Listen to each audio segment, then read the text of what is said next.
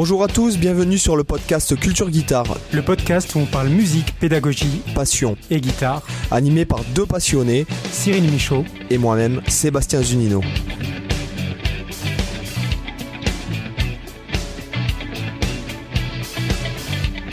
Hola, hola, euh, chicos, chicos et chicas. Euh, c'est quoi le mot On dit qu'est-ce qu'est-ce c'est ça? Ouais, ¿qué tal? Qu'est-ce Sébastien ¿Cómo estás? Muy bien. Muy bien, muy bien. Alors aujourd'hui, on se retrouve pour un nouveau podcast, un nouveau podcast qui va parler de, de, de guitare, on espère. On espère. On espère. Putain, attends. On espère tous. Qu'il paraît, il paraît que. Il y en a qui sont en sueur, ils sont, ils, ils sont prêts à nous mettre un commentaire là si jamais on Mais parle pas guitare. On parle pas guitare, quoi. Euh, on parle pas de guitare après 60, euh, 61e, aujourd'hui 61e épisode. 61e épisode, c'est beau. Euh, c'est beau. Ça, ça cause, ça cause. C'est beau, J'ai hâte d'arriver au 69e. Euh, Bien, tu commences fort. Mesdames et messieurs, une bande d'arrêt d'urgence pour Cyril. euh, c'est- un, podcast où on parlera de renversement. Oui, bien. Combo, allez, vas-y, fais-nous un troisième. Allez, allons-y. Euh, là, je pense qu'ils sont même dans le talus, les gens. Ils sont même plus sur la bande d'arrêt d'urgence. Ouais, là, euh, Ils sont dans la fosse. ouais, les femmes qui sont à la place du mort, elles veulent divorcer, quoi. Elles disent, mais qu'est-ce que t'écoutes ces, ces, ces, ces mecs-là? Les chevaliers du fiel de la guitare, quoi. Oh. Ah là là, horrible. Alors, de quoi on va parler d'ailleurs aujourd'hui? On a, on a prévu un sujet ou pas? Ou c'est Non, non, non. Alors aujourd'hui, on aimerait parler en fait du track euh, parce que c'est vrai que ça, ça peut euh, du track pour de jouer devant des gens, par exemple. Voilà. Qu'est-ce que t'en penses? Ouais, un peu. on- Il y a des choses à dire là-dessus. Euh, Il y a même pas mal de, de contextes différents. C'est vrai que tu as le track.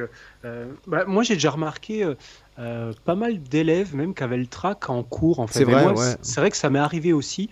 Alors, pas quand je prenais des cours de guitare électrique, ça m'est jamais arrivé. Mais en guitare classique, oui. Tu vois, quand j'étudiais la guitare classique, j'étais plus stressé qu'en guitare électrique. Euh, Peut-être parce que, je sais pas, c'est un, peu plus balai dans le cul euh, dans le monde classique, dans, dans la guitare électrique, on est un peu plus à la cool.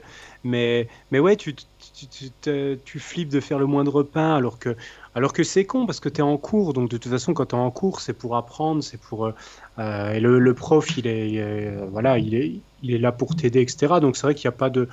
Il y a a priori pas de raison de traquer quand tu es en cours, mais c'est vrai qu'il y a des fois des élèves qui me disent Ah bah là, j'arrive pas à jouer bien le plan, mais à la maison j'y arrive bien, mais là, voilà, là, il y a le prof devant et je suis, pas au top de mon, de mon niveau. J'ai souvent ce cas-là. Donc, tu as, ce cas-là, tu as le, effectivement le quand on, quand on peut faire des concerts, euh, ou pourquoi pas quand, je sais pas, on, quand on, quel autre cas il pourrait y avoir? Oui, il y a le track des Euh, concerts, par exemple. euh, Après, euh, moi, je crois. Même des fois, ça dépend même pas du, de la quantité de public, j'ai envie de te dire. Des fois, euh, moi, ça m'arrivait d'avoir plus le track quand il y avait peu de public que quand il y en avait beaucoup. Parce que quand il y en a beaucoup, c'est un peu une sorte de masse euh, anonyme où tu vois. Et en plus, quand tu as l'éclairage en pleine gueule, de toute façon, tu vois personne. Donc, de toute façon, tu t'en fous. Il pourrait y avoir une personne ou 4000 euh, ou 10 000, ça changerait quasiment rien. Euh, mais par contre, quand tu joues dans un petit comité restreint avec ta, où tu as 10 personnes devant toi, c'est pas le même feeling. Tu vois, t'es, t'es plus, je trouve que tu es plus à découvert, bizarrement, tu vois. Euh, es plus proche des gens, donc c'est pas le même rapport. Euh, Moi, je dirais que j'ai pas. Alors, j'ai pas forcément. euh, Moi, il m'est arrivé des, sortes de tracks qui sont peut-être pas les mêmes. Je pense pas avoir eu déjà le track dans ma vie euh, avant un concert, puisque je, crois que mon premier concert, enfin concert entre guillemets au bar de Paris, euh, pour ceux qui étaient de ma génération, euh, c'est-à-dire quand j'avais 12 ans en 93.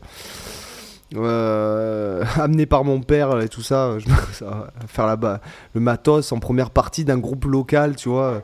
ouais. Euh, j'ai jamais vraiment eu le track, tu vois, je crois.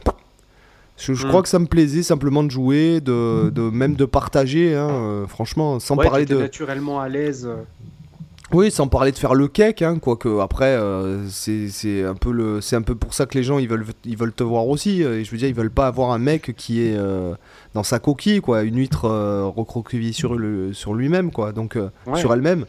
Donc bon, après, je sais pas si j'ai déjà réellement eu le track. euh, pas vraiment, c'est pas vraiment le track. Moi, j'ai eu des fois où j'ai eu le track, c'est quand c'est par exemple, je jouais dans un groupe vraiment de merde Et je me suis dit, pourvu, je priais, pour te dire, je priais Dieu à ce moment-là. pour que... Non, non, pas du tout. Je priais justement pour qu'il y ait personne qui me connaisse, en fait. Ah oui, qui passe par là, tu vois. Ouais.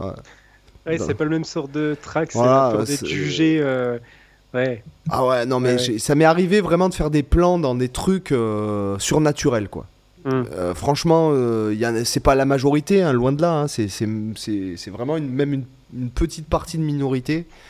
Mais il y a des plans où je me souviens que, que avant de partir, je me disais putain pourvu qu'il y ait personne que je connaisse ce soir. euh, euh, dans des groupes vraiment, mais euh, Hum. bon, c'était payé, hein, donc bon, bah après c'est ton métier. Puis bon, à l'époque, je Ouais. voilà. Tu Mais- dis, pour eux, ça va vite passer, voilà. Ouais, mais tu souffres, quoi. Tu sûr, pas à prendre pas du plaisir, quoi. Euh, tu Ouais, te dis, euh, euh, quoi que tu fasses, je pense que tu pourrais te mettre à n'importe quel instrument, tu serais meilleur que le mec qui joue, et puis. euh, Enfin, pas meilleur, mais plus efficace, quoi. Mm. Dans le sens où t'entends que. Enfin, t'en répètes, t'entends qu'il y a le, le, le- le clavier. Le clavier, il fait pas le bon accord, le bassiste, il fait pas la bonne basse, et toi, bah, t'as relevé le morceau. Je me souviens sur un morceau de Michel Berger. pff, il y a personne qui capte. Je dis, ah, mais les gars, il y a un truc qui va pas là. T'arrêtes le morceau, mais non, euh, mais c'est quoi? Bah oui, l'accord c'est un sol dièse diminué. Ah ouais, bah moi je fais un fa dièse. Oh bah ouais, moi je fais un. Je. Enfin, dis, mais les gars, euh, je sais pas. Et personne remarque, quoi, tu vois, euh, en plus, tu vois.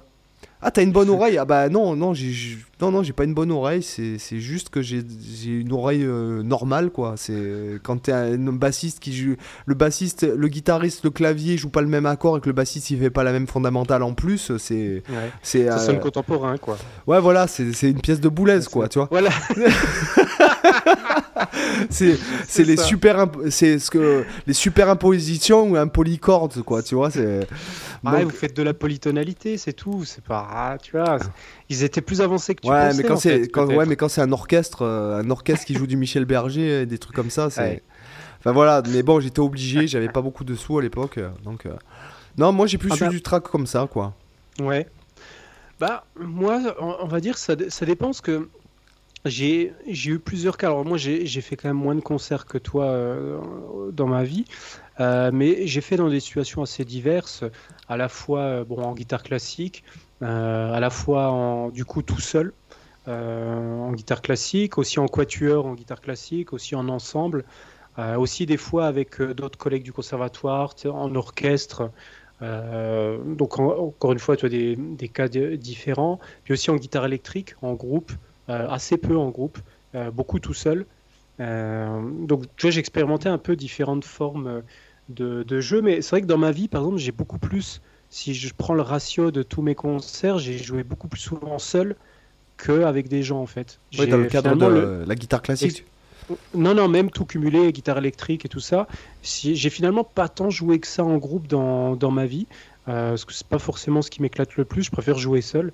Et du coup, du coup, le track c'est un, peu différent.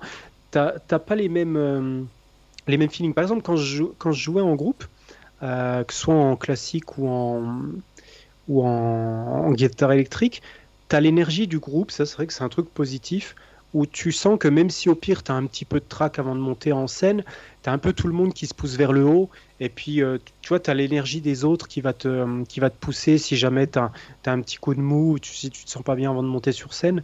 Et euh, je trouve que de ce point de vue-là, c'est vachement bien, tu vois cette synergie comme ça de groupe, d'autant plus quand tu joues vraiment en grand ensemble ou de quand tu joues en orchestre, des choses comme ça là on j'ai envie de dire que même d'ailleurs, il y a tellement de, de monde qu'à un moment donné, tu stresses même plus parce que euh, une sorte de grosse cohésion de groupe. En tout cas, moi, je, voyais que euh, plus je jouais avec un grand nombre de personnes, moins je traquais, tu vois, et plus j'étais zen. Euh, alors, je sais pas trop expliquer pourquoi, mais, peut-être que ça, tu te dis, si jamais tu te plantes, au pire, ça s'entendra pas. mais, euh, mais non, mais voilà, t'as as, peut-être. T'as- moins tous les regards sur toi, quoi. Donc forcément, t'es un petit peu plus euh, déstressé. Euh, après, en solo, c'est vrai que euh, je stresse moins quand je joue ma musique, par exemple, que quand je joue celle des autres. Euh, notamment quand je faisais, bon, quand je faisais de la guitare électrique, c'était plus ma musique que je jouais. J'ai jamais vraiment joué celle des autres. Par contre, en guitare classique, c'était plus souvent interpréter le répertoire. C'est vrai que tu vois, j'ai toujours été beaucoup plus stressé en guitare classique qu'en guitare électrique parce que, bah, comme je disais, en guitare euh, classique, tu fais le moindre pet de travers, tu as l'impression que tu as t'as tout le monde qui va te, te juger. Euh, c'est un instrument où tu es beaucoup plus à découvert. Bah, si t'as Hannibal Lecter, euh, tu, tu, tu, finis dans le... si t'as Hannibal Lecter dans le public, euh, tu finis, euh, tu finis en ragoût, quoi. C'est clair. Non, mais le, la moindre corde qui frise, tu, on va t'allumer la tronche parce que c'est pas, c'est pas parfait, machin. En fait, voilà, il y a un niveau de détail qui est beaucoup plus euh, poussé. En, en guitare électrique, j'ai pas envie de dire que c'est l'arrache parce que c'est pas, c'est pas vrai du tout. Mais on va dire que c'est plus roots, tu vois. Il y a plus. Euh, on va dire que les, les, le jeu de scène, ah bah, si t'as la disto, sur scène, si t'as la disto, personne n'entend que ta corde qui frise. Hein. ouais, non mais surtout que Bon, encore en plus, la corde qui frise, tu vois, par exemple, c'est un truc que quand tu joues sur folk, je trouve que ça fait pas, ça apporte un charme énorme. Oui, moi aussi. Quand tu as ça, alors que sur classique, tu te fais défoncer si tu as les cordes qui frisent. Euh, quand tu fais un slide dans les cordes graves, tu dois essayer de dissimuler, euh, tu vois, le, le, euh, au maximum le son et tout pour avoir le son le plus propre possible. Mais ce que je veux dire, c'est que je trouve que ça va aussi un peu avec le style. Toi, sur guitare électrique, tu as, un côté plus chaud, spectacle où en gros les, gens qui viennent te voir, euh, ouais, ils viennent te voir jouer, c'est des guitaristes aussi, mais ils viennent aussi avant tout pour voir un spectacle. Ils vont pas être là en train de scruter le moindre mouvement que tu fais, puis de te dire ah bah là ton, ton petit doigt il s'est un peu trop soulevé, ou là t'as as, t'as raté ton slide ou là machin. Euh, toi, c'est un, truc global, et, je trouve que du coup t'es es moins, en tout cas moi c'est mon ressenti vraiment.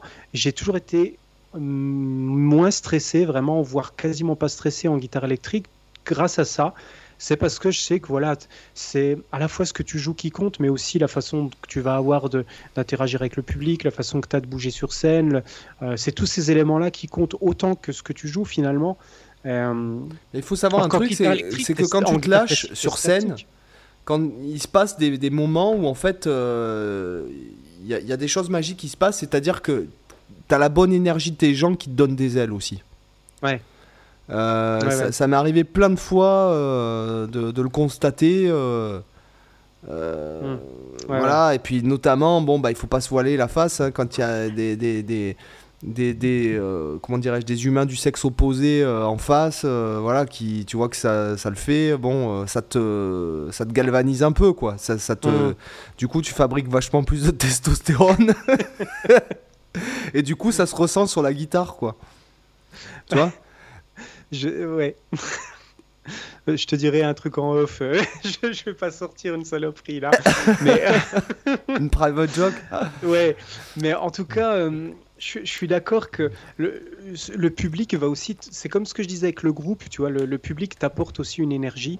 Euh, les membres du groupe t'apportent aussi une énergie. Que je trouve que, tu vois, en guitare classique, ce que j'aimais pas, c'est un instrument où tu es trop statique. En fait, tu es, le cul sur ta chaise voilà, tu peux pas beaucoup bouger. Je trouve que voilà, tu es un peu enfermé sur toi-même. Euh, moi, par exemple, un truc que je détestais quand je faisais les concerts classiques, et ça, pour le coup, c'était le truc qui me faisait stresser. Alors, bon, j'avais pas de bol, à chaque fois qu'il y avait des concerts, c'était genre en plein, en plein février, en plein mois de janvier, toujours dans des églises où ça caillait la mort, et puis forcément, tu peux pas te pointer en gros pull, euh, en gros pull avec veste et machin, tu es obligé de mettre, tu as une petite chemise, machin, donc tu te pelles le cul, t'as as les mains, elles sont congelées, tu transpires. As le nombre de concerts que j'ai fait où avant de commencer le concert, j'avais l'impression d'avoir Parkinson. J'avais les mains qui tremblaient tellement j'étais congelé sur place. Euh, comment tu veux faire un concert dans des bonnes conditions comme ça? C'est pour ça qu'après, moi, les concerts, c'est l'été ou pas de concert. Franchement, ouais. euh, je suis, déjà, je suis très frileux.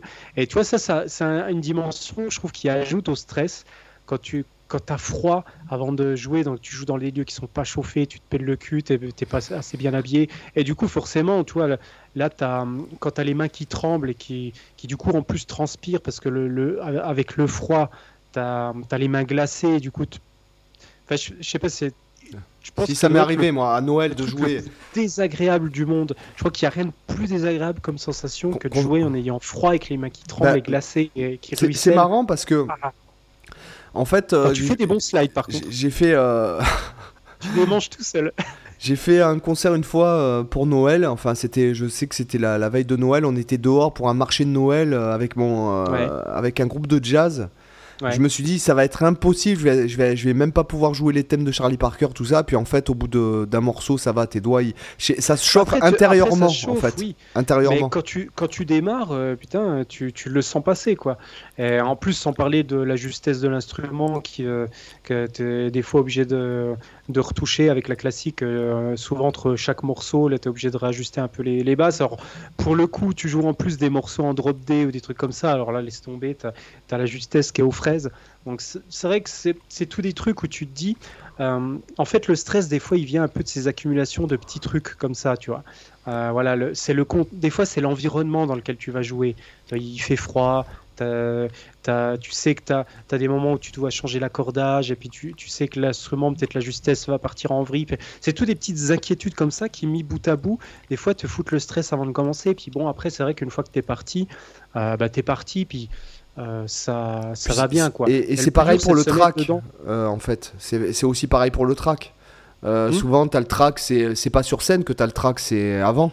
Ah, mais c'est clair, c'est toujours. Voilà. Avant, moi je peux, je peux dire le, une anecdote de concert que- qui était vraiment flippante sur le, le- sur le moment. J'avais joué dans, dans un théâtre, euh, donc c'était un, un concert où je jouais ma musique, et donc je jouais seul. Euh, évidemment, euh, juste moi avec ma guitare. J'avais mon accès fixe, j'avais mon Mac qui diffusait la bande son électro, et j'avais aussi mon Mac qui diffusait la vidéo, donc qui était projetée. Ah, mais oui, c'est la vidéo que tu m'as montrée. Euh, ah bah oui, je crois que c'était ce concert en plus. Euh, non, non, c'était pas ce concert, c'était un autre concert.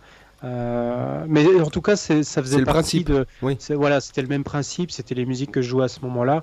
J'avais donc fait dans, dans ce théâtre-là.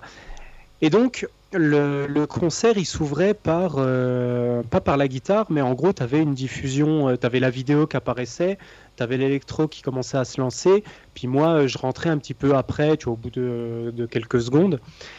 Donc là, j'arrive sur scène, je me cale à l'ordi, je déclenche, euh, j'avais Ableton Live donc qui était ouvert avec Maxime SP qui, en, qui envoyait la vidéo, euh, Ableton Live qui gérait le- l'électro.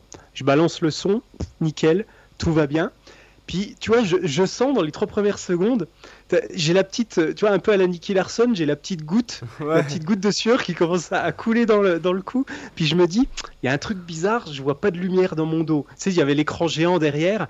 Et puis, euh, et puis je me dis, putain, normalement, là, il, devrait y avoir un- euh, une lumière de ouf parce qu'il devrait y avoir la vidéo, c'est des grosses projections euh, assez trash, bien noise avec du, du, du blanc, du noir, des trucs assez violents, contrastés.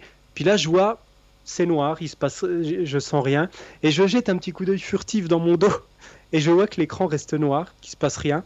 Je me dis, oh putain, tout, tout le concert, il est basé, euh, entre autres, sur euh, pas mal d'interactions, tu vois, entre euh, la guitare, la vidéo, l'électro, et il y a pas mal de synchronisation avec les images, où tu as l'image qui change quand je fais certains trucs à la guitare, et je me dis, putain, il y a en gros un tiers du concert qui a foutu le camp, qui est resté dans les loges, c'est la vidéo. Je me dis, putain, qu'est-ce qui se passe? Et d'un coup, je vois l'écran qui se rallume, et en fait, c'était le, le mec qui était à la régie, il avait oublié d'enlever le cache du vidéo proche.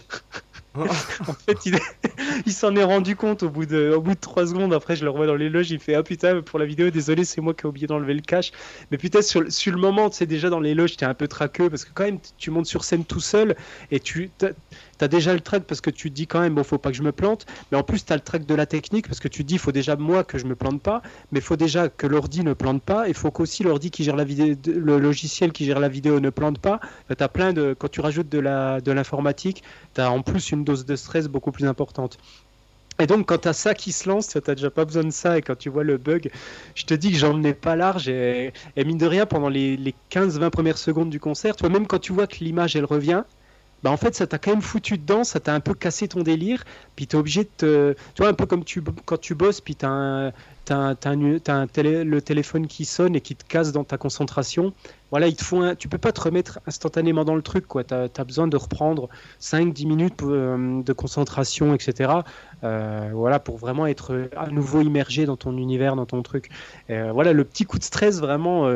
heureusement, c'était vraiment. Ça a duré 3-4 secondes, quoi. Mais sur le moment, c'est vraiment un moment horrible à vivre.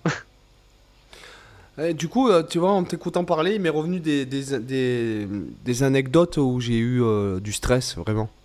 Ah ouais? Ouais. Comme quoi? euh, plusieurs en fait. Il y en a une, je devais faire un plan en boîte de nuit.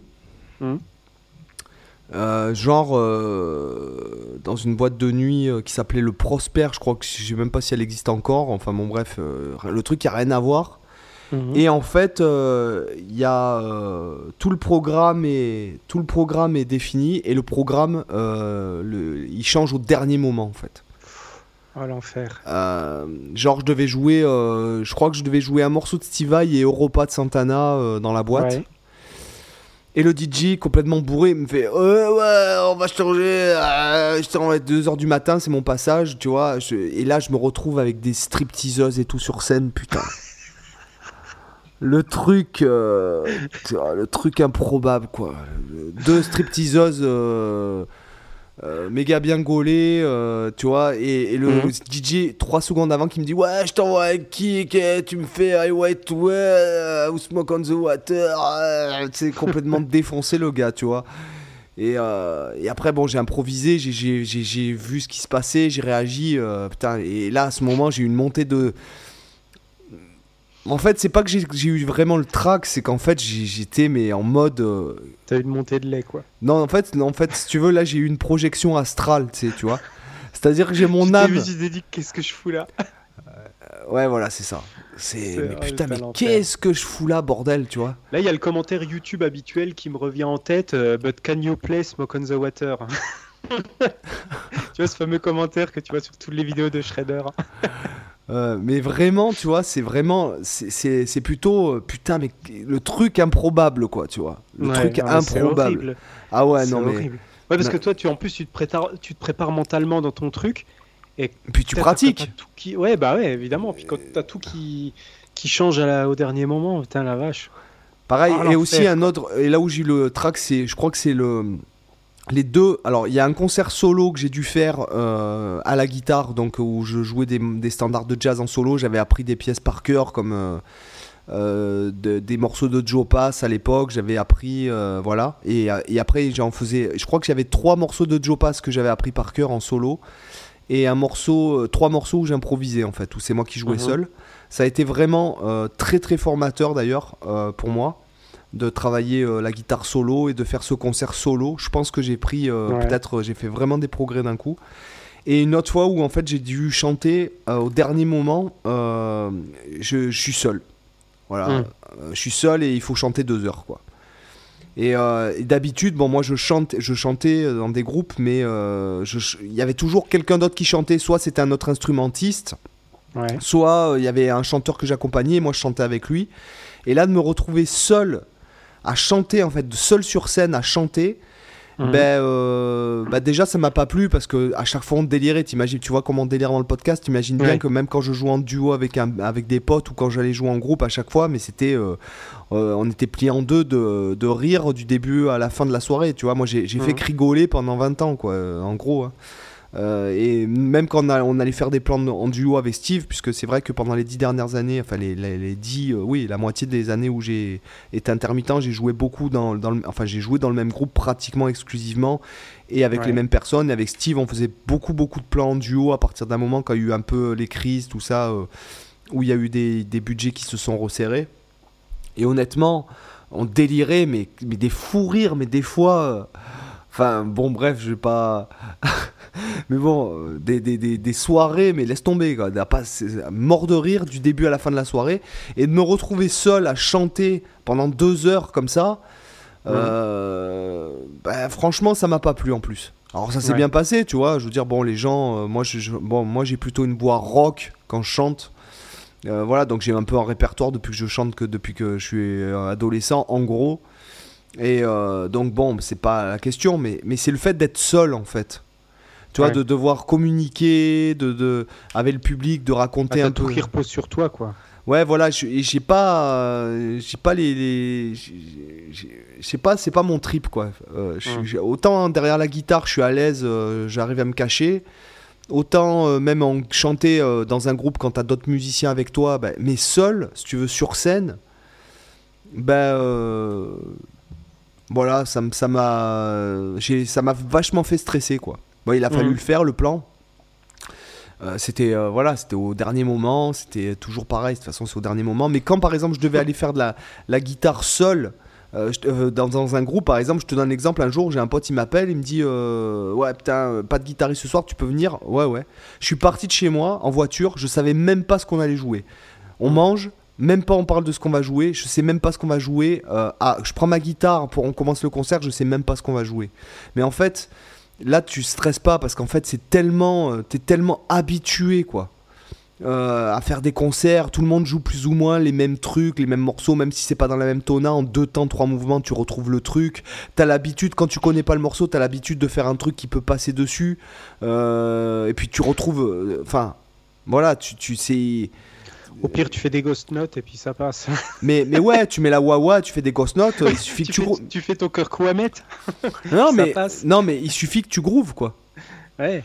Voilà, peu importe. Et puis en plus, euh, puis vraiment pas de stress, quoi. Je- tu, tu Mm. vois, c'est ouais, ouais, bon, c'est bon, j'arrive. Le temps que j'arrive, euh, ouais, je pars de chez moi. Et puis, euh, t'es tellement habitué, en fait. Bah Après, je pense que ça dépend vraiment des personnalités. Parce que moi, par exemple, tu me mets dans une situation comme ça, je fonds sur place. quoi. Parce que moi, j'ai horreur des surprises, par exemple. J'ai besoin de préparer les Oui, choses mais- en amont, etc. Ouais, mais, et toi, là- moi, c'est pas du tout ma personnalité, Là, par là, exemple. là, c'est pas pareil. Moi, ça faisait, euh, ça faisait, enfin, j'ai fait ça 20 ans. Euh, inutile de te dire que bon, même y avait beaucoup, même si je connaissais beaucoup de morceaux, tout le monde joue les mêmes morceaux, en gros. Et Mhm. quand tu et quand tu sais pas ce qui va se jouer en deux temps, trois mouvements, t'as as tellement l'habitude, t'as des sons. Euh, t'as un bon son, t'as un son adapté à la situation, c'est-à-dire euh, euh, t'as du- t'as- t'as de quoi faire du bon son. Enfin, tu, Mhm. les pédales que tu connais bien, ce sont des gens que tu connais, tu as quand même basse batterie en deux temps, trois mouvements, euh, euh, il te faut même pas une mesure pour trouver la tonalité du morceau, t'entends, euh, même quand, tu connais pas, t'ent- t'entends une fois les quatre premiers accords, t'as compris ce que c'était le morceau ou le style, Euh, toi tu fais un cocotte, ça passe, après sur le refrain, si tu connais pas ce qui va se jouer, tu passes en octave, tu fais un solo, c'est bon, il y a personne qui, a vu du- qui, qui n'y a vu que du feu, parce Ah que T'as après, l'habitude, de... t'as l'habitude. C'est sûr qu'un mec qui a jamais fait un concert, tu lui fais ça, mais il meurt sur place. Mais Oui. bon, là après, euh, dans, dans le cadre quand t'es intermittent, que tu fais ça toute l'année, depuis des années, des années. euh, Enfin, moi, tu me fous de un con quoi que maintenant avec les vidéos et tout, j'en ai tellement fait des improvisations seules euh, que même tu me dirais ouais, fais un concert seul pendant deux heures, j'y arriverai sûrement quoi. c'est- C'est Mhm. pas la. C'est c'est simplement que c'est c'est le mindset en fait. Voilà. Et pour, et pour ce qui est des gens, pour un peu en revenir à- aux gens, il faut savoir que. euh, pourquoi, pourquoi en fait vous, vous auriez le trac de jouer euh, C'est bête, hein, mais il y a un mec qui, co- qui- que je connais, euh, qui est espagnol, qui s'appelle Enrique, qui a une chaîne YouTube aussi. Je me souviens plus de son nom de famille, mais il joue vraiment super bien. Et je discutais avec lui une fois, et il me disait, mais moi c'est impossible pour moi de faire un concert parce qu'en fait il est tétanisé en fait. Bah là, moi j'ai envie de vous dire respiration, quoi, hein, méditation. Euh, tu fais ça 5 minutes, déjà t'as- t'as- t'es tellement plein d'oxygène euh, que tu vois. Ouais, t'as des, t'as des- Après, tu as des gens comme ça, je vois. Bah, tu vois, euh, le... je... je regarde plus trop sa chaîne, mais le, le youtubeur euh, Stevie T. Oh putain, je peux pas l'encadrer lui. Moi, j'aime j'aime bien, même si maintenant je suis. Ça, ça fait des mois que j'ai pas regardé une de ses vidéos. En fait, mais- lui, lui, son sujet en fait de vidéo, c'est de se foutre de la gueule des gens et critiquer. Par contre, tu le vois jamais jouer, quoi. Ah, si, il joue dans toutes ses vidéos, hein, dans toutes les vidéos. Ouais, on peut, moi, sa gueule, elle me revient pas, quoi. Il joue vachement bien, mais a- après, il disait, il disait que par exemple, lui, c'est un peu ce même cas, c'est que il a jamais fait de concert ou joué en groupe parce qu'en fait, il est agoraphobe ou un truc comme ça. Et du coup, le fait tu vois, d'être en live devant les gens, il est paralysé. Quoi. et Il du coup, en fait, c'est pour ça que. il joue super bien, c'est un bon musicien. Ouais, c'est pour ça qu'en fait, il, il, est- il a jamais fait un concert de sa vie, et puis il passe ses vidéos pour euh, qu'elle fasse du putaclic pour euh, se foutre de la gueule des gens, en fait. non, mais c'est vrai, franchement, je trouve ça un peu.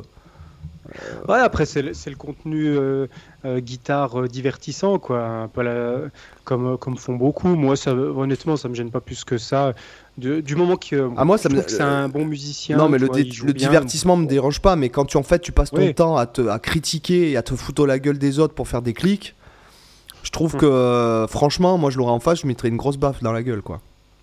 Ouais, je le trouve pas encore trop méchant, tu vois. Je trouve. Euh, Moi- je sais qu'il y a- y vous le savez, v- si vous avez traîné sur Facebook, il y a un mec qui s'appelle Manuel Aguilar qui en fait euh, qui poste en fait tous les jours euh, des solos en fait euh, as fast possible à droite, as fast possible à gauche en se disant que en mettant en intitulé et en fait il y a tout le monde qui se fout de sa gueule. À ce Mhm. mec. Mais lui, il les remercie, les gens, parce que de toute façon, lui, il doute pas de lui. Et puis finalement, moi, je trouve que dans la- dans l'histoire, c'est lui qui a raison. Et ah, je vois qui c'est ce guitariste. Voilà, c'est un mec un Ça peu, un peu, un peu fort, avec une, Ouais, souvent une casquette. Et puis bon, bah, ce qu'il ce Ouais. qu'il joue, c'est. Bah, justement, je l'avais découvert dans une vidéo de Stevie T, lui. Ben voilà, c'est ça, c'est que ce mec-là, non mais Stevie T, qu'est-ce qui, pourquoi il se fout de sa gueule, quoi? Je veux dire, t'as, si- enfin, je sais pas, je trouve ça dégueulasse de, de se foutre de la gueule des gens pour faire du clic, quoi. Ouais, après, moi, je me foutrais pas forcément de la gueule des gens non, non plus. Après, lui, je, voilà, moi, je trouve que ça, ça passe encore ce qu'il fait. Ça me... Toi, moi, ça me choque pas plus que ça. Ouais, mais toi, t'es beaucoup non. plus bienveillant que moi. Moi, je suis, euh, Bon, moi, un mec, pas euh, moi, un mec comme ça, moi, je, clairement, je, je, Non, je- cool. Vu que moi, je considère qu'on peut rire de tout, en fait, je j'ai pas vraiment de tabou euh, sur aucun sujet. bah, pff, voilà, ça, ça me gêne pas, tu vois. Moi, ça, bah, ouais, non, qu'on peut rire de tout. Moi, euh, je suis d'accord pour rire de tout, mais pas quand ça peut porter préjudice à autrui, quoi. Voilà. Je trouve que c'est euh, Mm. mesquin. Donc, euh, Mm. l'humour, c'est bien. Franchement, je suis le premier à me marrer, à aimer me marrer, mais être mesquin et méchant, je trouve que c'est dégueulasse, quoi. Ouais, après, voilà, c'est vrai que si, si sa tête te, te revient pas, ça aide pas aussi. non, mais sans, sans parler de sa tête. peut euh, il peut être assez énervant aussi. le, le fait que sa de- tête me revienne pas, c'est juste euh, la continuité de, Oui. de cette méchanceté. Alors que lui, tu me dis, il a jamais comprends. fait un concert, le mec, et il se fout de la gueule des gens qui postent sur Facebook. Bon, euh, je trouve ça minable. J'aurais pas, tu vois, moi je, Mm. moi je juge pas, tu vois. euh, euh, voilà, moi je vais être franc avec Après, toi. cha- Un- un- chacun fait avec ses moyens, quoi. un bon, ça aussi. moi, mauvais musicien, moi, c'est pas à moi euh, de juger qui est bon, qui est pas bon, quoi. Euh, Mhm. Sauf, sauf cas exceptionnel, hein, dans notre private joke. Mais, Ouais. euh, sauf cas exceptionnel, grand cas exceptionnel, parce que je, je trouve que c'est. Après avoir lu, bref, les, les- les commentaires d'un du membre de ce groupe-là, j'ai j'ai su que non plus, c'était pas forcément des gens intéressants. Mais ce Mhm. que je veux dire, c'est que. C'est pas t'as pas à juger les, les- les capacités de, euh, de- Oui, mais euh, je suis complètement d'accord avec ça. Moi, comme je disais, chacun fait avec ses moyens. Euh, un mec qui n'y je- connaît rien il va il va écouter une sonate de Boulez il va dire le mec il, sait, il fait n'importe quoi alors que le mec il a 30 Oui. ans de conservatoire et que c'est un des meilleurs musiciens peut-être de la place ce que je veux te dire Ouais. c'est que c'est pas à nous de juger euh, si le gars, le gars est bon ou pas bon si lui s'éclate qu'il prend du plaisir moi ça me, ça me, ça me convient Hmm. Je suis voilà d'accord avec ça. Ouais. ouais voilà Ouais. Après, euh, de, de, de, faire des vidéos comme ça euh, pour se foutre de la gueule des gens ouvertement, euh, je trouve ça. ou pour commenter quelque chose qui est négatif, parce qu'en fait, l'humain a tendance à l'humain a tendance à aller vers le négatif, c'est-à-dire à, vers la- Mm. à, à se souvenir des critiques Ah bah, négatives. C'est comme ça que fonctionne la télé, les journaux. Et Voilà, tout, quoi. exact. Ouais, les médias, c'est c'est-à-dire que Mm. c'est- en fait, ça, c'est l'émotion, la négativité, c'est l'émotion qui est le plus présente au- dans l'humanité, notamment sur Facebook. Et donc sur Facebook, il suffit qu'il y ait un drama pour que tu te retrouves avec euh, un post avec euh, 560 Ouais. réponses. Donc ce que Mhm. je veux te dire, c'est que ça suscite, en fait, c'est pour susciter du clic, la négativité pour susciter du clic. Je trouve ça tellement pathétique, quoi. Euh, donc voilà, moi c'est mon avis. Et puis quand je vois sa gueule en plus, je me dis mais avec la gueule que t'as, mais mec, euh, putain, franchement, qu'est-ce que tu te fous de la gueule des gens, quoi? C'est ça que j'ai envie de lui dire, tu vois? Bref. Et du coup, on a, on- on a- je sais plus pourquoi on dérivait là-dessus. Ah oui, pour parler du track. euh, Ouais, mais le track, si tu veux, c'est le, ouais. peur du la, la- peur du regard des autres. C'est parce que tu as des gens qui ont été traumatisés, parce qu'il y a des gens négatifs autour d'eux. Hein, je suis pas en mode dev, dev perso, mais Mhm. parce que tu as des gens qui ont peur du jugement, simplement. Bah après, tu peux avoir le track aussi pour d'autres raisons. Euh, par exemple, euh, toi, dans, dans mon cas, moi, c'est le côté perfectionniste qui fait que je stresse pas mal euh, au niveau des concerts. C'est parce que je me dis, euh, est-ce que, je vais à- est-ce que je vais arriver à être aussi parfait que ce que j'aimerais être? Et moi, c'est plus ça qui me stresse. Et là, et là tu peux Euh. citer ton prof, un de tes profs. Tu peux Ah ouais reciter pour les gens que bah, ton prof qui parlait ah oui, de la j'en ai déjà perfection. parlé, effectivement. Ouais, ouais. Ah oui, bah, ah, et puis à chaque fois, je sais jamais la phrase exacte, mais c'est quelque chose comme euh, qu'à un moment donné, il faut accepter le maximum de perfection que tu es capable d'atteindre à un instant donné. Oui, mais, voilà. Mais tu vois, par exemple, en fait, moi, qui est finalement un public ou qui en est pas, j'ai pas envie de te dire que j'ai le même niveau de stress, mais c'est finalement euh, pas loin parce que si, si tu vois, je dois par exemple enregistrer une compo et me filmer en train de l'enregistrer, bah, je vais finalement avoir le même track juste parce que je me dis, bah, faut pas que je foire la prise. Et euh, genre, je vais pas allumer la caméra, je vais passer le truc parfait. J'allume la caméra, je fais trois pains dès les, les deux premières notes, tu vois. Juste parce que j'ai allumé la caméra. Là, là tu as le track à cause de l'enjeu, quoi. Voilà, exactement. Euh, là, c'est bien dit. C'est exactement ça. C'est pas tant le public, euh, parce que, comme je disais, à la limite qu'il soit là ou pas, ça change rien. C'est quand tu as une personnalité perfectionniste, des fois, ça peut te créer du trac, tu vois, de ce point de vue-là. Alors il peut y avoir aussi effectivement en corrélation le jugement des autres parce que tu te dis si tu te plantes je vais passer pour un con. Euh, voilà, forcément dans ta tête tu as, ce truc là où tu dis puis en fait les gens ils s'en tapent quand, tu te plantes. Euh, généralement, déjà généralement, c'est ce que je disais à mes élèves et ce que je me dis aussi à moi-même, c'est que de toute façon, la plupart du temps, quand tu vas jouer un morceau soit les gens le connaissent pas. Alors ça, je le disais euh, pour les élèves en guitare classique, parce qu'en guitare électrique, c'est pas forcément le, cas, mais euh, souvent en guitare classique, les élèves ils me disaient ah je suis stressé avant le concert ou avant l'examen. Euh, mais pour le concert, je leur disais bah, de toute façon, les gens devant qui tu vas jouer le morceau, il y en a aucun qui connaît le morceau. Donc si à un moment donné tu te plantes, les deux seules personnes qui sauront que tu t'es planté, c'est moi et toi. À moins que vraiment que tu fasses une gueule de 100 pieds de long et puis que tu montres que tu t'es planté, là t'es grillé, ça c'est clair. Mais disons que la plupart du temps, si tu, sais, euh, bien t'y prendre, bah tu peux complètement euh, faire passer une erreur et que les gens s'en rendent même pas compte, puis qu'ils se disent même qu'à la limite c'était écrit dans le morceau, ouais, c'est un peu contemporain ce truc, mais ça, ça passe, tu vois. Comme on dit, je sais plus qui c'est qui disait ça, mais t'es toujours à une case d'une note juste finalement. Ouais. finalement, tu vois, t'es jamais très loin de la bonne note.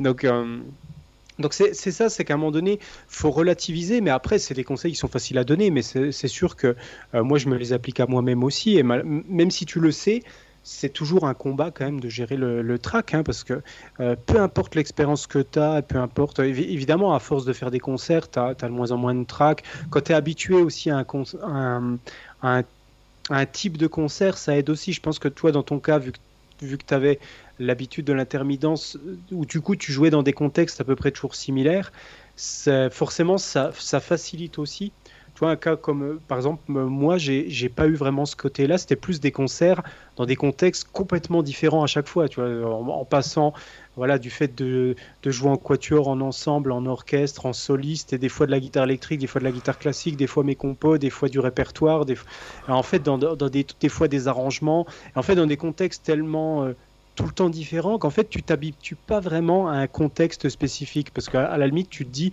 bah, si tu fais que des concerts tout seul ou que des concerts en groupe voilà tu as l'habitude des gens avec qui tu, tu vas jouer. Tu les connais tu joues avec eux tout le temps tu joues toujours les mêmes répertoires tu joues dans les mêmes contextes. Mais quand les gens avec qui tu joues changent tout le temps l'effectif change tout le temps les lieux où tu joues changent tout le temps les répertoires changent tout le temps les, tu vois en fait tes repères sont ne peuvent pas t'aider finalement, parce que tu es tout le temps dans des situations nouvelles.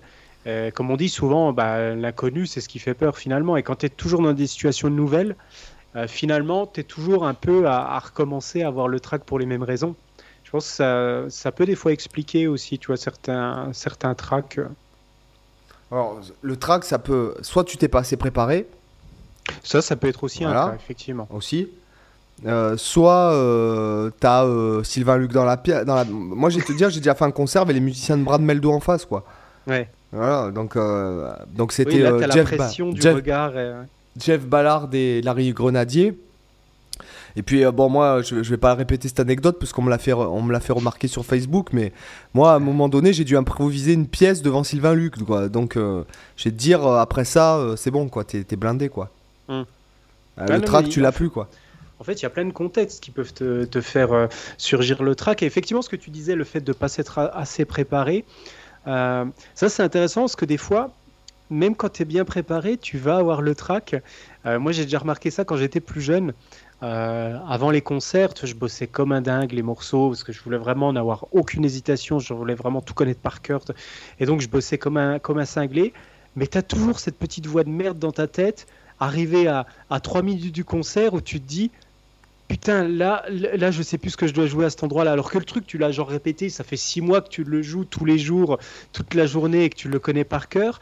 Mais tu vas avoir ce moment de doute à la con où, qui va te faire croire qu'en fait, tu tu ne sais plus du tout, tu sais plus rien, tu sais plus, puis tu as envie de prendre la guitare et vite de retester à l'arrache là avant que le rideau il s'ouvre, euh, vérifier. Et en fait, c'est le pire truc à faire parce que c'est là où tu te mets encore plus de doutes parce que tu es dans, es dans le stress, puis tu vas faire un pain, tu vas te foirer, puis en fait, ça va te conforter dans le fait que tu sais plus. Et en fait, arriver euh, au moment où tu dois vraiment jouer le morceau, au lieu que ça te revienne naturellement dans les doigts parce que tu l'as assez bossé et tu, intuitivement tu vas le sortir parfaitement, bah là tu vas te foutre dans la merde tout seul parce que tu te convaincs, tu vois, que, que tu que tu as oublié quelque chose. Et moi, c'est un conseil que je donne d'ailleurs, euh, que maintenant je ne fais plus euh, avant les concerts, c'est de jouer des fragments de ce que je vais jouer dans le concert. Parce que j'ai remarqué qu'en fait, ça fait plus de mal que de bien. Euh, de... Pourtant, ça part d'un bon sentiment. Tu vois, tu te dis, ok, je vais, je vais rejouer un peu les parties euh, où je sens que qui sont les plus difficiles, juste pour les, pour chauffer un peu la main avant le concert. Tu es dans les loges, tu vas, tu vas gratouiller un petit peu. Euh, et en fait, je trouve que ça met plus de stress qu'autre chose parce que si jamais tu, tu joues ta partie et que tu vois que tu la plantes dans les loges, en fait, ça va te foutre le stress pour le concert, parce que tu vas te dire que tu risques de te planter aussi pareil pendant le concert.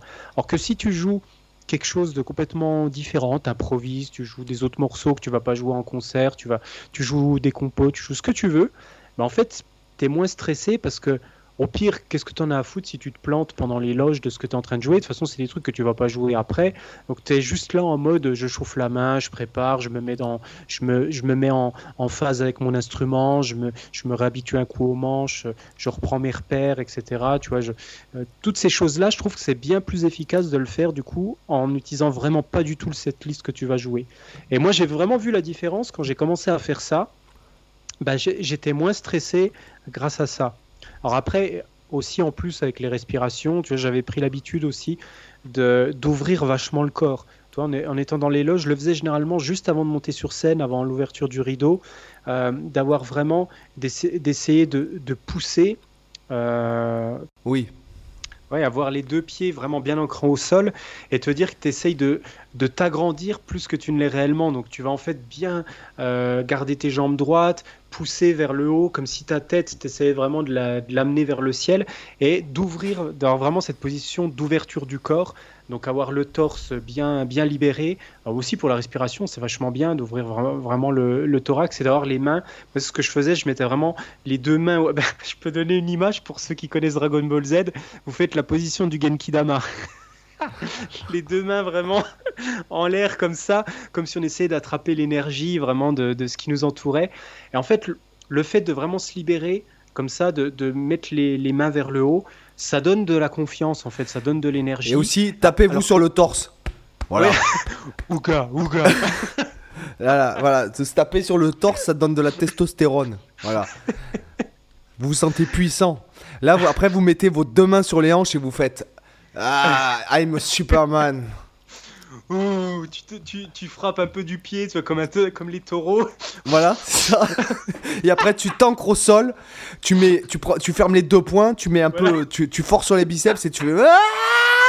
Vous regardez, vous, vous, regardez, avec un peu de chance, le rideau de la scène sera rouge, comme ça, ça va vous, ça va vous mettre en, en mode buffle. Et, c'est marrant ce que tu dis parce qu'il y, euh, y en a une qui fait ça, vraiment en live.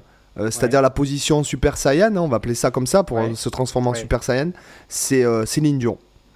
Ah Alors moi j'adore Céline, tu vois, j'adore Céline, euh, c'est, je trouve que déjà c'est, une chanteuse extraordinaire, quoi, voilà, vraiment, une voix extraordinaire et puis une rigueur de malade. et quand tu la vois sur... pour le chant. Warning, bande d'arrêt d'urgence. Bravo. Bravo Cyril, je te félicite encore, tu as fait... T'as fait fort, quoi. Profitez-en sur cette bande d'arrêt d'urgence pour nous foutre 5 étoiles sur iTunes. Savourez. Savourez, hein, voilà. Dites à votre femme et vos enfants de faire de même hein, sur le Apple Podcast, d'accord Donc, euh, y a, et elle le fait. Tu regardes en live quand elle, quand elle a des notes poussées ou des notes hautes, elle se met en position de super guerrier hyper ancré. Euh. Ouais, c'est bien dit le fait de s'ancrer au sol. Effectivement, tu as vraiment le contact comme ça. Tu sens que tu es, tu sens que es présent en fait. en fait, tu fais le lien entre le ciel et la terre, quoi. C'est un peu ça. C'est ça l'idée. Voilà, de toute façon, c'est l'idée euh, aussi euh, vis-à-vis des chakras, vis-à-vis de, de, la, de, de un peu la méditation. Quand on, euh, Des fois, il y a des. Moi, j'utilise une, une, application pour méditer. Puis ce matin, justement, c'était la méditation où, en fait, elle te faisait ressentir l'énergie qui provenait du sol et qui, est pas, qui passait tout le long de ton corps, en fait. Mmh. voilà, quoi. Donc, c'est c'est euh, oui, c'est une, une bonne. Euh, voilà, tapez-vous aussi euh, sur le torse. Ça, ça peut vous donner de la confiance. Non, mais vraiment, en plus, hein, ça marche vraiment. Hein. T'as qu'à voir pour ceux qui ont vu le Loup de Wall Street. oui, c'est vrai. J'adore ce film, moi. il est excellent. J'adore ce film. Voilà. Non, mais c'est clair qu'il y a plein de petites astuces comme ça. Alors, il y a aussi une une, ça marche pas avec tout le monde, mais une astuce pour dédramatiser. Euh, moi, je l'ai déjà fait des fois, ça me, ça me faisait marrer avant un concert, et du coup, ça, a déjà aidé des fois à me déstresser. C'est de s'imaginer dans une situation encore bien pire que, que ce que tu vas vivre là. C'est-à-dire, imaginons, voilà, tu fais ton premier concert, tu, tu, tu dis, Bon, la situation, elle pourrait être pire. J'aurais pu me chier dessus juste avant que le rideau s'ouvre, par exemple. Ça, ça pourrait être pire, tu vois. Ou je pourrais être tout nu d'un coup, devant, devant 4000 personnes. Ouais, ça, ça me euh, dérangerait pas, tu vois. mais j'en étais sûr que t'allais sortir ça. Je, je, le voyais venir à 1000 mètres. Mais, mais tu vois, te, te, dire un truc, un truc ultra embarrassant, un truc complètement débile comme ça, où tu te dis, euh, voilà, ça pourrait être pire. Puis en fait, tu ça permet de relativiser, mais avec un truc complètement con comme ça, puis avec un peu de chance, ça va t'arracher un sourire, ça va te faire marrer, tellement c'est débile la pensée que tu vas avoir. Mais euh, moi, en tout cas, sur moi, ça marche ce genre de truc parce que j'aime bien. Euh, voilà, j'ai un, un, humour un peu con, un peu débile, donc euh, j'aime bien. ce genre de truc marche bien avec ma personnalité. Ah, mais c'est vrai que c'est pas, c'est pas bête. En fait, tu, oui, tu, en fait, tu, tu dédramatises la situation, tu, tu désamorces complètement oui, voilà, l'enjeu, quoi. Voilà, non, c'est vrai que c'est pas, ça, ça, peut être euh, ça peut être vraiment une bonne méthode, quoi. De toute façon, le track, il n'y a pas. Il a pas une recette miracle, hein. il, faut, il, faut, euh, il faut trouver ce qui marche pour soi. Alors un truc que je déconseille, c'est vrai que je le faisais à une époque, notamment quand je jouais de la guitare classique. Euh, j'avais, je crois que c'était d'ailleurs pour certains de mes examens, j'avais pris des bêta-bloquants. Donc c'est les médicaments qui, qui te bloquent en fait, qui, te, qui te réduisent le rythme cardiaque. Et alors c'est vrai que pour le coup, j'avais zéro stress et j'ai super bien joué à chaque fois que je prenais les bêta bloquants. Mais après, je me suis forcé à plus le prendre parce que je me suis dit putain quand même être obligé de prendre un médicament pour jouer, ça fait quand même. mais est-ce que pourquoi est-ce qu'il y a une dépendance euh, psychologique en tout cas Non, pas forcément. C'est un truc léger. Euh, puis c'était un avec qui je jouais en concert, qui était médecin, et puis qui, euh, qui lui, il était ultra stressé, et il prenait systématiquement avant chaque concert des bêta-bloquants, sinon c'était pour lui impossible de jouer. quoi. Euh, c'était juste pas possible. Donc euh, un coup, je me suis dit, bah ouais, je vais tester pour Donc ça ralentit le rythme cardiaque, c'est ça? Ouais, a priori. Alors je suis pas médecin, je sais pas exactement s'il y a des médecins dans le podcast euh, qui, est, qui nous écoutent. Là, vous pourrez sûrement être bien plus précis que moi. Donc je vais pas donner des conseils. Ah, mais c'est quand même, il y a, plein de façons de réduire son, son rythme cardiaque. Ouais, mais en tout cas, moi, voilà, j'avais envie de tester ça, tu vois, juste pour voir si ça. Lui, il me disait que ça fonctionnait bien pour lui. Je me suis dit, bah, je vais tester. Je l'ai, je l'ai pas fait souvent, ça me, ça m'est arrivé. Je l'ai fait pour un examen et je crois deux concerts, mais après, euh, je ne l'ai pas fait très souvent. Mais en tout cas, c'est vrai que ça marchait bien et pour le coup, j'avais zéro stress, j'ai joué hyper zen, j'étais euh, limite, je m'en foutais quoi du concert que j'étais en train de faire, c'était tellement, tellement. Alors du coup, c'était agréable. C'est vrai que c'était des bons souvenirs. mais, mais bon, voilà. Après, je, ne sais pas si c'est vraiment une, une méthode à conseiller parce que voilà, se dire que tu es obligé de prendre des médicaments pour je trouve qu'il faut mieux arriver à trouver un truc naturel euh, euh, et aussi d'accepter, je trouve finalement, quand tu as du track, c'est pas forcément mauvais non plus. C'est. Euh, ouais, faut arriver, à, faut arriver à, se, à trouver ce qui marche pour soi naturellement, quand même, je trouve. Parce qu'en en fait, c'est un cache-misère finalement, ça règle pas la source du problème, si tu veux. C'est pour ça que je trouve que c'était pas forcément une bonne solution. Sur le moment, pour te, sauver la mise sur le moment, ok, ça peut dépanner, mais après, sur le long terme, je pense pas que ça te rende service en tant que musicien de jouer sous bêta bloquant tout le temps. Quoi. Et il faut mieux arriver à trouver quelle est la source de du track que tu as vraiment. Euh, parce qu'on a tous voilà des on a on a tous des raisons différentes d'avoir du track et pour chacun ça va être vraiment différent donc faut arriver à trouver ça et voir si on peut le surmonter euh, naturellement quoi. Ouais, moi je pense que après, je pense que c'est une habitude. Euh, oui. Mais même, même avec l'habitude, il y a, y, a, y a, toujours. Tu j'en discutais justement avec une collègue bassoniste là, au conservatoire. Euh, euh, elle me disait, par exemple, au basson, ils n'ont pas forcément beaucoup de répertoire, euh, en gros, à part la période baroque, etc. Ils n'ont pas voilà, beaucoup de choses pour briller, beaucoup de solos, etc. Puis je lui disais, quand même, vous avez l'introduction du sac du printemps de Stravinsky. Et puis, puis elle me disait, ouais, arrête de, de jouer ça en concert, même quand tu es pro. tu as toujours, toujours le track. Parce que si vous écoutez ce, ce morceau de Stravinsky, l'introduction, c'est un solo de basson dans le registre aigu du basson, donc c'est pas forcément le registre confortable pour les bassonistes.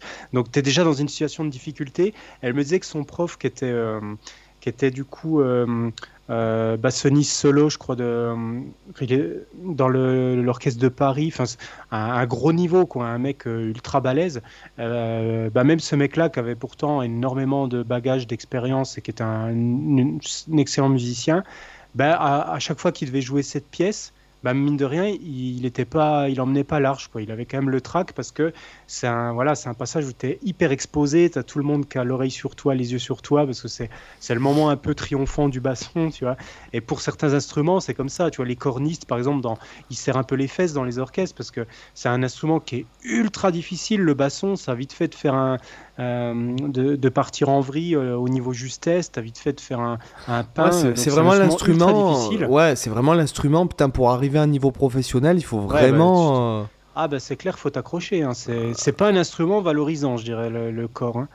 Faut, faut avoir envie, quoi. Il y a des C'est vrai qu'il y a des instruments plus faciles que d'autres. Est-ce que tu as remarqué que les, les, les, gens qui jouaient de cet instrument étaient spéciaux? Euh... Alors, je, cherche la connerie. Mais... Non, non, il n'y a pas de connerie. Non, non, je te demande euh, ça. Euh, c'est une question. Une... Est-ce bah, que... Je t'avoue que j'en connais assez peu. Donc. Euh, Dans l'absolu, il y en a peu, de toute façon. Oui, en plus. En plus, ouais. Mais c'est vrai. C'est comme ceux qui jouent du tuba. Il y a certains instruments qui sont pas forcément très. Bon, après, ça se comprend aussi. Il y a les répertoires qui sont pas forcément. Des fois très riches, ou c'est des instruments secondaires qu'on va faire en plus d'autres instruments, par exemple. Ah oui, d'accord. Pour, certains instruments, je dis pas ça pour le corps ou le, tuba, hein, mais euh, tu as certains instruments, voilà, ça va être des fois des choses plus euh, anecdotiques euh, que tu fais en second instrument, mais, mais, mais oui, tu as des instruments qui sont plus riches que d'autres, où il y a plus de... Alors d'un côté, c'est plus plus facile de trouver une place à côté en orchestre parce que forcément les cornistes sont plus demandés que les violons solo quoi. Parce que les violonistes, tu secoues un arbre, t'en as 40 qui tombent. Les, euh, les cornistes, t'es obligé de creuser sous l'arbre pour en déterrer un quoi. Donc euh, c'est pas la même chose quoi. Mais en tout cas, malgré tout, t'as quand même même des, des pros, euh, de, des mecs qui ont des niveaux monstrueux, même eux continuent certains à avoir le track quoi. Donc tu vois, ça se joue pas ça se joue pas sur les compétences, je pense. C'est vraiment le rapport que tu as avec le avec, euh, l'enjeu que tu places, avec l'enjeu, avec ton instrument, avec je sais pas, il y a, y a, quelque chose en tout cas. Euh, on n'est pas égaux sur le track de toute façon. Oui, après c'est euh, ouais, c'est oui, oui, oui, c'est c'est sûr que ouais, non, c'est vrai. C'est vrai que ça c'est même pas une question de confiance en soi, c'est une question de de, de ce que tu accordes Hmm. Euh, comment dirais-je? Bah, De toute façon, en plus, souvent, on est notre propre ennemi, je trouve, avec le track. Parce que, tu vois, tous les exemples que je citais, c'est souvent, c'est souvent notre cerveau qui va commencer à, à, réfléchir sur des trucs auxquels il n'a pas à réfléchir et qui vont te mettre en difficulté, comme le fait de croire que tu as oublié une de tes parties, comme le fait de, de, de de, de dire que t'as pas assez répété, de dire que tu connais pas assez bien, etc. Enfin, euh, t'as as toujours des, des raisons, euh, des raisons inutiles de te mettre le doute, tu vois. Bon après, des fois, tu as des situations. Moi, je me suis déjà foutu dans la merde dans des concerts, comme un comme un idiot. Euh, je me souviens notamment d'un concert en, en, quatuor de guitare où du coup on jouait des morceaux bon, assez longs, donc du coup qui faisaient plusieurs pages. Et le truc débile, j'avais inversé deux pages dans, un des morceaux. Donc, arrivé euh, à un moment donné, tu es sur la page numéro 4, puis tu vois que ça passe à la 6, puis que tu pas la 5. Et évidemment, tu connais pas par cœur le morceau parce que tu lis avec la partition. Et, et tu, tu te dis, putain, où c'est qu'elle est passée la page 5 Puis tu vois, tu vois qu'en fait, je l'avais mis à, je l'avais mis à, on avait des grands pupitres assez longs pour pouvoir poser toutes les pages. Puis je vois du coup que la page 5, elle était à l'autre bout du pupitre. Et puis, alors déjà que tu es concentré sur le fait de jouer ton truc, là en plus, j'étais en train de naviguer entre les pages en me disant, ok, là il faut que je saute à cette page, puis après il faut que je revienne en arrière, machin. Euh, c'est déjà, une... c'est déjà assez difficile de se concentrer. pourquoi vous apprenez pas les morceaux par cœur? Quand bah, vous avez un concert? Moi, c'est ce que. Alors, c'est une question qui est effectivement, euh, qui est effectivement judicieuse. Euh, moi, en guitare électrique, j'ai toujours tout appris par cœur, par exemple. J'ai jamais utilisé de, partition et j'ai jamais eu aucune difficulté à mémoriser par cœur en guitare électrique. Par contre, en guitare classique, c'est pas la même euh, limonade. Alors, quand je, joue en, quand je jouais en solo, j'apprenais effectivement les morceaux par cœur et je jouais sans partition. mais par contre, les morceaux en ensemble, je trouve que ah ouais, c'était peu eh c'est pas que tu es obligé. Tu pourrais, honnêtement, tu pourrais faire par cœur certains morceaux. Mais je trouve par sécurité, des fois, pour euh, notamment, c'est pas vraiment pour ma partie, c'est plutôt pour les parties des autres. Euh, même si idéalement, tu vois, quand je bossais en ensemble, par exemple, je bossais mes parties, mais je déchiffrais aussi les parties de guitare de tous ceux qui jouaient avec moi pour un minimum les connaître et savoir quand leur voix intervient, qu'est-ce qu'ils jouent, comment ma voix elle interagit avec la leur, un minimum connaître euh, les parties des autres quoi. Euh, c'est vachement bah important. Oui, c'est important. Bah oui, oui. Euh, parce que du coup, le problème c'est que si à un moment donné tu te plantes, bah, si tu connais pas ce que jouent les autres, tu es incapable de te rattraper en fait. Tu sais plus où tu es. bon, le problème c'est que si tu, si les autres se plantent, là c'est un peu plus coton, mais, mais malgré tout, voilà, c'est rare qu'on se plante les quatre euh, en même temps, tu vois, mais on arrive toujours à se rattraper sur un autre. Mais en tout cas, euh, moi je faisais ça et du coup c'est quand même, c'est vrai que c'est une sorte de sécurité, même s'il y a des morceaux où je regardais pas forcément la partition. Il y a des morceaux, par contre, qui sont quand même d'une complexité euh, d'arrangement et de, notamment contrapointique. Quand tu fais des trucs de bac, honnêtement, je prenais pas le risque d'apprendre par cœur les parties parce que c'est tellement à la limite, si tu le jouais sur un clavier, ça serait cohérent, mais quand tu le joues sur la guitare, tu as déjà des doigtés qui sont souvent pas intuitifs parce que c'est pas fait pour guitare, quoi. clairement, tu te retrouves avec des doigtés de bâtard, là, avec des extensions, des trucs pas du tout naturels en termes de position. Donc déjà à mémoriser c'est la galère et en plus si tu, si tu dois penser à toutes les voix contrapointiques que font tous les autres plus tes voix etc ou des fois toi tu joues aussi plusieurs voix de polyphonie c'est vraiment la galère donc euh, ouais. et euh, après, c'est vrai qu'aussi la difficulté, c'est mm, ça, j'ai jamais trop compris pourquoi, mais j'ai toujours eu du mal à retenir, à, garder par cœur des morceaux en guitare classique. Euh, toi, on en avait déjà discuté en podcast. Euh, je me suis encore surpris récemment parce que je rebossais pour une énième fois le Jason Baker. Je me suis surpris à avoir réussi à le retrouver par cœur alors que je ne l'avais pas touché depuis 6-7 euh, mois. j'ai réussi à retrouver la moitié par cœur sans avoir besoin de regarder la tablature.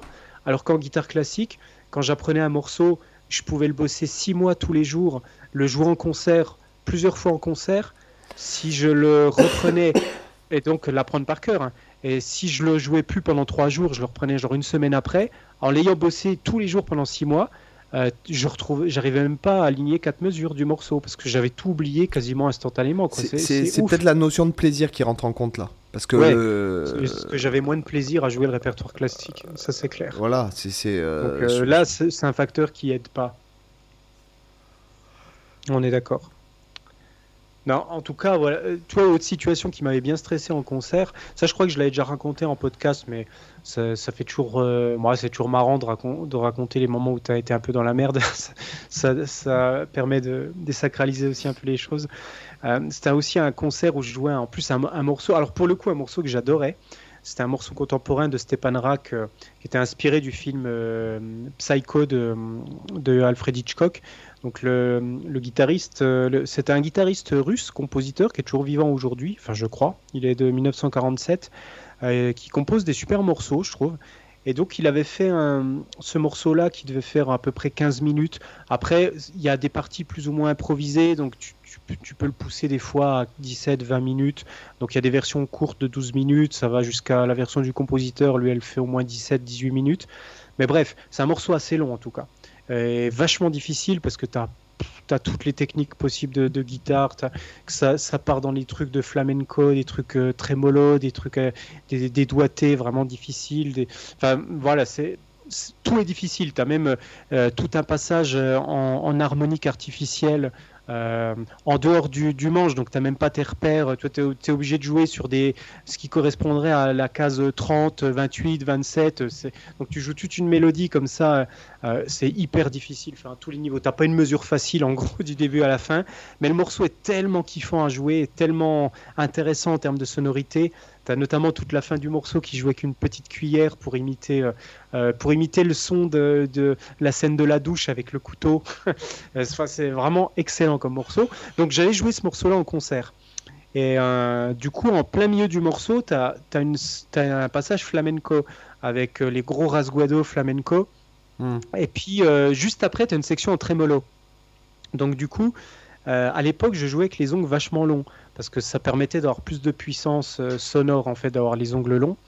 Et donc, je, sur la partie rasguado, tu vois, avec mes racines un peu espagnoles, je, forcément, je me suis déchaîné. J'ai joué ultra fort sur, sur la guitare, j'y allais comme un bœuf. Et euh, j'ai senti, en train, pendant que j'étais en train de jouer, que j'ai l'ongle de mon majeur qui a explosé pendant, oh. que je, pendant que je jouais les rasguado. Et en fait, j'ai vu l'ongle partir dans le public, partir devant la scène. Ah, J'ai vraiment mon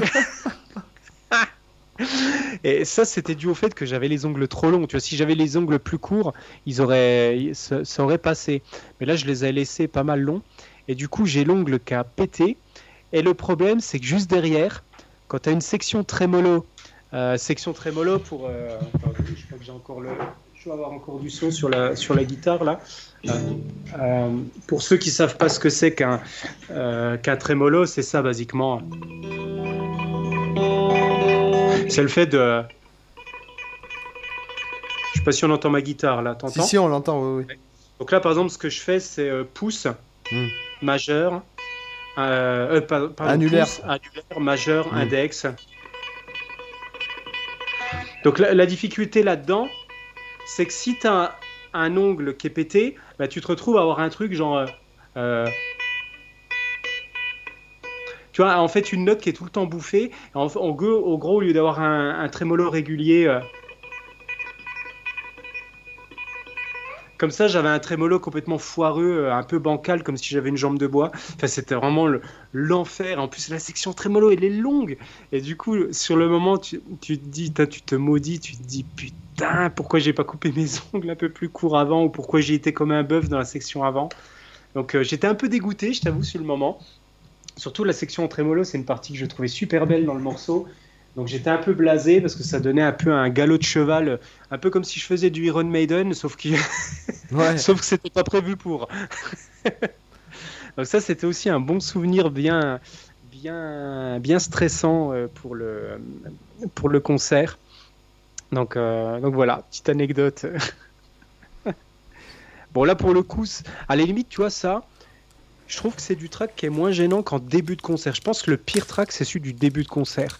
Quand tu un track qui arrive en plein au milieu du concert, vu que tu es quand même dans le truc, euh, pour vraiment te sortir du, du concert, faudrait vraiment un truc. Euh, un truc genre une corde qui pète ou un ton ampli qui rend l'âme ou voilà vraiment un gros truc qui va te plomber complètement mais mais sinon t'arrives quand même, je trouve, en tout cas moi, j'arrive plus facilement à garder le fil s'il m'arrive une merde pendant que si au, début je suis stressé. Tu vois, c'est plus difficile de rentrer dedans en début de concert, je trouve. Oui, non, c'est vrai. Non, c'est vrai. Mais c'est surtout avant, hein, euh, stress. Ouais, euh, voilà, après. Euh, l'attente, l'attente, c'est ce qu'il y a de pire en fait. Et après là, là où il y a, après c'est plus du track, ça, ça, ça, devient du stress quand il se passe un truc. Ouais. Heureusement, ça m'est jamais arrivé d'avoir une corde qui pète en plein concert. Euh, moi, ça m'est arrivé plein de fois. Ouais, non, moi jamais. Donc c'est vrai que là-dessus, j'ai du bol. Parce que ça, c'est chiant pour le coup. Bon, tout dépend ce que tu joues, mais en tout cas, euh, c'est ça, c'est vraiment la, c'est vraiment la galère. Bah, si t'as pas un Floyd, euh, ça, ça n'influe pas énormément sur l'accordage. Après, même sans parler de l'accordage, je parle juste en fonction de ce que tu vas jouer. Euh, tu es obligé de tout, tout remodifier, notamment si tu, si tu fais de la partie rythmique où tu as besoin justement de cette corde, tu es obligé de tout réarranger en, en, temps réel là, différemment pour, ou de simplifier. forcément, ça te rajoute une, zone de, une, dose de stress euh, un, peu, un peu en plus. quoi. Mais sinon, après, euh, oui, après un concert important, tu prends toujours une deuxième guitare. Et puis sinon, euh, c'est clair. sinon, tu changes la guitare et à tout le monde qui s'en fout, hein, de toute façon. Euh. Ouais, Ouais, Quand t'es en d'accord. mode animation, les gens, c'est à peine si t'es. Enfin, quoi que non, Oui. après, quand- même quand ils dansent et tout, de toute façon, tu t'arrives toujours, tu dis ouais, continuez, faites un passage, il Bah, fait chanter un peu les gens. Y a, y a C'est vrai que truc. c'est important ce que tu dis là, parce que là, tu es, dans un cas de contexte où effectivement, tu as l'impression d'être un peu en mode tapisserie, en mode musique d'ascenseur. Et c'est vrai que c'est pas la même chose que quand tu es face à un public qui est vraiment venu t'écouter. Oui, voilà, Quand tu fais ça. un concert dans un bar, tu sais que le- les gens ils sont pas venus t'écouter, ils sont venus là passer une soirée avec leurs potes, euh, euh, discuter, etc. Puis toi là, tu es en train juste de faire la musique d'ascenseur derrière. Et si tu fais un pain, ils s'en tapent, ils vont pas l'entendre. Et du coup, tu as moins de stress de ce point de vue-là, parce que à la limite, j'ai envie de dire que dans ce genre de contexte, c'est presque comme si tu faisais un concert pour toi et pour tes potes, quoi, avec, euh, avec, avec qui tu joues, quoi. C'est plus, euh, voilà, il y a des gens autour, mais en fait, vous faites le concert presque pour vous, quoi. Bah après, ce qu'il y a, c'est que nous, notre, notre job à l'époque, c'était de les chercher, les gens. Hmm. De les chercher, les faire bouger, et surtout les faire consommer. Donc, euh, Ouais. euh, voilà, c'est con, hein, mais c'est. Si jamais tu, tu sers de musique d'ascenseur, les mecs, ils te reprennent pas, quoi. Si jamais tu sers vraiment. Là où tu sers vraiment de pot de fleurs, c'est dans les soirées privées, les cocktails, les trucs comme ça, où ils te disent oui, jouez pas trop fort, machin truc. Voilà, ça oui, tu sers vraiment. Après, dans un bar, le, le patron il t'emploie pas juste pour faire musique d'ascenseur. Le patron il t'emploie pour que tu Faire fasses. du Patrick Sébastien. Non, non, plutôt pour. euh, Non, nous c'était pas du tout notre trip, mais le, le truc c'est que. Mais on nous l'a déjà demandé, hein, je veux dire, euh, franchement. D'ailleurs, c'est. Non, non, nous ça nous est déjà arrivé, on vient de finir un morceau de DJ Jamiroquai, je crois Emergency on Planet Earth. Ouais. Et euh, le mec il vient nous dire Ouais, les gars, euh, vous nous faites euh, quand il pète, il pète, il trouve son slip. Et mais moi à cette époque, euh, mais moi à cette époque, euh, moi je lui dis mais quoi quand il pète il trouve son slip, mais c'est un morceau ça? Tu vois mais même pas je le, je, je, je savais même pas que c'était un morceau moi. Je dis mais il y a un- vraiment un morceau qui s'appelle quand il pète il trouve son slip. Donc euh, D'ailleurs, en- en- euh, pendant qu'on est dans, le, en- dans, dans les petits morceaux euh, qui fleurent bon le, le bon goût, je vous recommande d'écouter le morceau J'ai la caquette qui colle. D'accord, il y a un morceau qui s'appelle J'ai la quéquette qui Ouais, colle. ouais, tu peux chercher sur YouTube. euh, euh, j'ai la caquette qui colle, euh, j'ai les bonbons qui font des bons. Waouh, putain. J'ai la caquette qui colle, dansons sur le pont d'Avignon. ah, c'est. Ah, ça existe quoi. Ouais, ouais, je- attends, Et- je cherche et- sur YouTube. et- ouais, et- chanson ouais, Pillarde, j'ai la caquette qui colle. Et là où ça va, là où ça fait mal, c'est qu'on approche le milliard de vues quoi. Ah, je vous la mets. J'ai la caquette qui colle, j'ai les bonbons qui font des bons, j'ai la caquette qui colle, dansons sur le pont d'Avignon. Et je vous laisse découvrir la suite chez vous. D'accord. Et comment tu peux avoir la quéquette qui colle? Tu peux, tu peux m'expliquer ça? Ah, il y, a- il y a des situations où je. tu veux vraiment qu'au détail? Bon, allez, c'est bon. Euh, passons à la section lifestyle. Après avoir foutu 5 étoiles sur le podcast, merci, merci Cyril, tu viens de gâcher ma soirée, je crois. Ah bah là, je t'ai je t'ai vendu du rêve, je pense. Là, tu, tu, tu tiens un nouveau morceau à rajouter à ta setlist, tu vois. Ah ouais, non, c'est clair. Bah, c'est comme. euh, c'est quoi qui chantait la dernière fois, les enfants? C'est euh, la souris verte, quoi.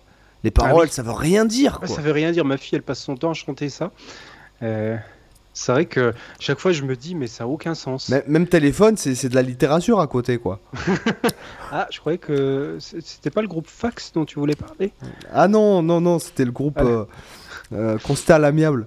Ah oui. Oh là là, ça dérive bien cette fin de podcast. Ah, c'est les meilleurs moments, je Une, trouve. pe- une petite section lifestyle, quoi. Bah du coup, qu'est-ce qu'on, je sais même plus sur quoi rebondir moi après cette, euh, après cette belle chanson paillarde. Parce que là, j'ai j'ai même pas forcément d'anecdote. euh, euh, parce que pour les auditeurs, on a enchaîné deux podcasts d'affilée là, donc on est bien chaud. Ah, moi, moi, je commence, moi, je commence à, je, je commence à, à piquer du zen, quoi. Tu vois, Ouais, tu vois ouais c'est clair. Donc euh, ouais, pas forcément d'anecdotes euh, truculentes à, à signaler pour Truculentes. section. Non, Ouais, en. Attends, on est, pas- on est dans un podcast qui s'appelle Culture quand même. Culture guitare, faut un peu de culture aussi. Euh, Ça contrebalance la chanson paillarde, tu vois. Ah ouais, ouais. Je, crois que tu m'as, je crois- tu, tu m'as fait, tu m'as fait, tu m'as pas fait du bien.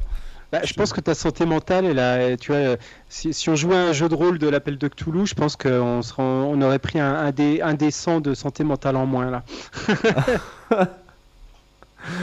Je- putain, je vais avoir besoin de, de, de, de, de boire un, peu d'eau là, je sais pas. je- une, petite gâteau, une petite gâtorade là, un petit. Hop, reprendre un peu de peps. Alors, est-ce que toi, tu as quelque chose à nous, à nous raconter pour ta. Bah, ton depuis la semaine dernière, euh, non, pas, pas vraiment. J'ai juste euh, un peu suivi ce qui se passait euh, en Ukraine. Voilà, c'est un peu. Ah oui, c'est vrai qu'on a discuté. Ouais, ouais. ouais, ouais. Ça, ça a l'air d'être assez chaud. J'espère que. Voilà, mais non, qu'est-ce que je, je pourrais dire Il y a un guitariste en ce moment que j'ai un peu réécouté, que j'ai écouté quand j'étais adolescent, qui fait partie un peu de l'écurie euh, Shrapnel Records, donc euh, Mike Ouais. Varney, Ouais. euh, qui s'appelle Scott Michou. Donc, Je connais pas du tout. ouais, alors c'est un furieux en slap en typing, quoi. L'album D'accord. Omnidirectional. Mhm. Déjà, le premier morceau, tu prends peur, quoi. Tu, c'est- tu prends peur, voilà. En slap, le guitare, euh, d'ailleurs, euh, donc euh, vous pouvez aller le regarder sur YouTube, vous pouvez le soutenir. Je, je sais qu'il galère un peu. Ouais. Euh, donc, il s'appelle Scott, euh, S-C-O-2-T, Michou, M-I-S-H-O-E, en fait. Et son album, son album le plus connu, c'est Omnidirectional. Donc, euh, Omnidirectional en français. Euh, vous le trouvez sur YouTube, par contre, vous le trouvez pas sur iTunes, sur les plateformes habituelles. Euh, alors, c'est sûr, c'est pas de la musique euh, à écouter euh, toute la journée, mais Mm. euh, franchement, d'un point de vue technique, euh, phrasing et tout, euh, son, moi j'aime bien, euh, j'aime beaucoup quoi. Il y a un Ouais. bassiste, les deux musiciens qui l'accompagnent sont extraordinaires aussi, et des fois vous entendez du slap, vous vous dites non mais c'est lui à la guitare en fait. Mm. Il slap, pousse aller-retour avec triple tiré. euh, Vraiment, c'est putain, c'est le. Enfin, ça m'étonne qu'il soit pas plus connu que ça et qu'il est bon. Un mec comme ça, il est en entrepreneuriat, il est zéro, moins, même il est en moins. euh, Bah, t'as ta réponse. voilà, il est moins 100, donc euh, un mec comme ça avec un esprit entrepreneurial, euh, il serait déjà millionnaire, quoi, c'est sûr. Mm. C'est Ouais, d'ailleurs ce que je lui ai dit dans un mail, euh, parce que je lui ai acheté un cours, Mhm. Un cours de, de taping, là, avec des concepts qui sont vachement intéressants, euh, notamment, notamment sur Bah, du, du coup, c'est tapping euh, polyphonique qu'il fait? Euh, il, fait, bah, il fait un peu les deux. Alors, c'est c'est le principe du tapping polyphonique, mais euh, pas forcément euh, av- euh, avec plusieurs notes. Euh, Il en fait un peu du tapping polyphonique quand il fait des, des trucs en slap, j'ai vu sur ses vidéos. Ouais, donc c'est le tapping plus euh, traditionnel. euh. Oui, traditionnel, mais euh, vachement développé. C'est-à-dire, Ouais. euh, Mm. c'est c'est extrêmement développé au niveau technique et au niveau euh, même conceptuel, au niveau puisqu'il fait pas juste du typing en visant des cases, mais c'est vraiment des arpèges entiers. euh, Ah oui, oui, euh. C'est monstrueux ce qu'il fait. Franchement, tu vas l'écouter un peu, tu écoutes son étude Andrea. Euh, par exemple, tu vois, niveau typing, c'est vraiment monstrueux, quoi. La De toute propreté. façon, je me le suis ouvert là sur YouTube, comme ça je vais, Voilà. je vais aller jeter un œil. Donc voilà, j'aime bien et puis l'album est sympa. euh, voilà, c'est en même, voilà, c'est vraiment, enfin moi j'aime bien. Voilà. Mhm. Et, euh, voilà. Et voilà. Et sur ce, les amis, après 1h12 de podcast, on s'en est fait deux ce soir parce que bah, la semaine prochaine, moi je suis à, à Disney World. Euh, J'emmène ma grande fille là-bas. Euh, et puis on va se faire le Louvre aussi parce que le Louvre, j'adore moi. Euh. Et puis, euh, bah, vous nous mettez 5 étoiles, quoi. Voilà. 5 étoiles. Un commentaire aussi. Hein.